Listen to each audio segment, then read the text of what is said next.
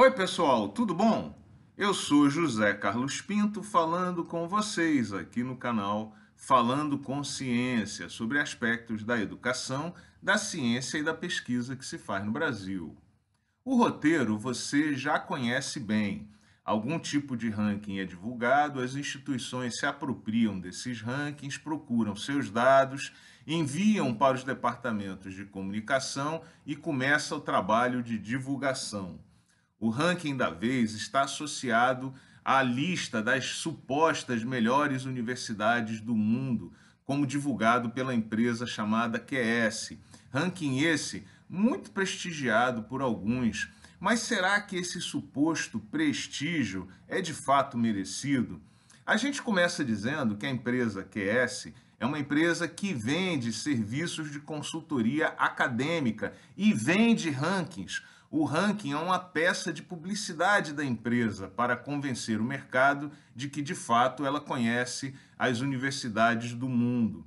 Essa empresa vende serviços de formação de carreiras acadêmicas e também conselhos para as instituições, é, indicando o que elas devem fazer para melhorar suas posições nos rankings que ela mesma divulga. Veja bem, é serviço eticamente para lá de contestável. Mas vamos é, dissecar um pouco a metodologia usada pela empresa para avaliar as universidades. Metodologia muito esquisita. O primeiro ponto é que 40% da nota, veja bem, 40% da nota está relacionada a um item chamado de reputação, que funciona mais ou menos da seguinte maneira: um, entrevistador procura um entrevistado e pergunta o que ele acha da universidade XYZ e o entrevistado diz se a universidade é boa ou ruim. Sinceramente, você acha que isso é realmente sério? Sem falar que esse tipo de avaliação ela se autoconfirma porque se o entrevistado diz que a universidade é boa, a universidade fica bem na fita, aparece bem no ranking e outras pessoas vão dizer que a universidade é boa porque ela está bem no ranking. A empresa QS diz que entrevistou 130 mil pessoas. Parece um número grande, né? bastante imponente. Mas como ela avalia 1.300 universidades, isso dá aí uma média de 100 respostas para cada universidade, que não parece muito, mas também não é pouco. Mas se considerarmos que são avaliados cerca de 50 áreas do conhecimento, 50 cursos, chegamos à conclusão de que, na média, são duas entrevistas por cada curso de cada universidade. Veja bem, não há significância estatística alguma nessa pesquisa de reputação que é feita. E certamente, por causa do espalhamento de dados, a gente pode concluir que provavelmente alguns cursos de algumas universidades sequer foram avaliados e a pesquisa não diz o que ela faz quando esse cenário acontece. É muito provável também que um mesmo entrevistado fale sobre muitos cursos de diferentes universidades, o que é certamente um absurdo.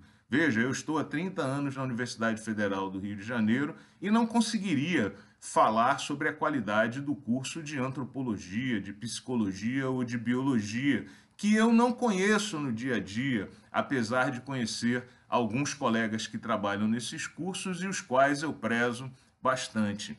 Aliás, quem são as pessoas consultadas nessas entrevistas? Não há qualquer transparência sobre esse fato. Imagina aí se eles ligaram para o Bolsonaro, para o Milton Ribeiro, para o Weintraub. Você acha que esses caras falaram o que das universidades brasileiras? Veja que essa pesquisa de reputação não tem qualquer fundamento científico. Depois aparece um segundo item, que é, de novo, reputação. 10% da nota está relacionada a uma pesquisa similar que é feita com os empregadores dos estudantes das universidades. Além de todos os defeitos que eu já mostrei anteriormente, tem um adicional. São feitas apenas metade das entrevistas, ou seja, é ainda menos significativo estatisticamente. E a, a pesquisa, a empresa, não esclarece Quem são os empregadores que falam? São os gerentes de RH? São os gerentes que trabalham diretamente com o indivíduo? É o presidente da empresa? Enfim, novamente, nenhum fundamento científico, nenhuma relevância técnica. Bom, para continuar, 20% da nota é composta pela razão professor-estudante. Segundo a empresa QS, quanto mais professor uma universidade tiver, melhor ela é. Eu não sei onde a empresa concluiu que esse é um indicador de qualidade de ensino. Mas então, se uma universidade quiser subir no ranking, é muito fácil, contrate mais professor. Depois, 20% da nota é composta pelo número de citações que professores da universidade têm. Veja bem, esse é um item para lá de polêmico para avaliar a qualidade da pesquisa. O que dirá a qualidade do ensino? Não há correlação alguma entre o número de citações e a qualidade de ensino. E se você tem dúvida, pergunte a você mesmo quem são os professores que você lembra da graduação? São exatamente os professores com mais citações? Isso é uma bobagem absolutamente sem tamanho. E para terminar, 10% da nota é composta pelo percentual de estrangeiros entre os professores e os estudantes. É lógico que a internacionalização deve ser incentivada, mas isso não fala nada sobre a qualidade de ensino. Segundo essa lógica, uma universidade chinesa no Brasil é melhor do que a mesma universidade chinesa na China. Como a gente vê aqui, é bobagem pura.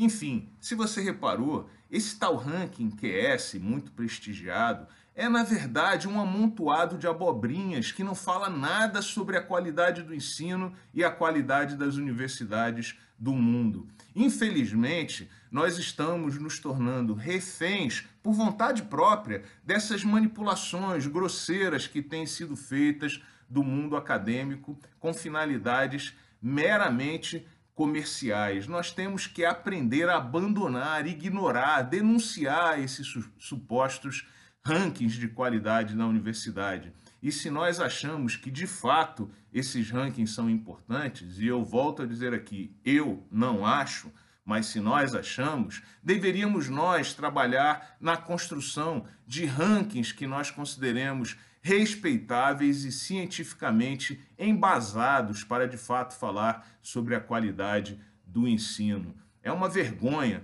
que esses rankings sejam de alguma maneira adotados e divulgados pelos departamentos de comunicação das universidades brasileiras, porque eles não têm nada de profundo e nada de cientificamente embasado. Eles, em verdade, dizem o exatamente o contrário do que as universidades deveriam buscar: conhecimento embasado e profundo. Um grande abraço e até o próximo vídeo.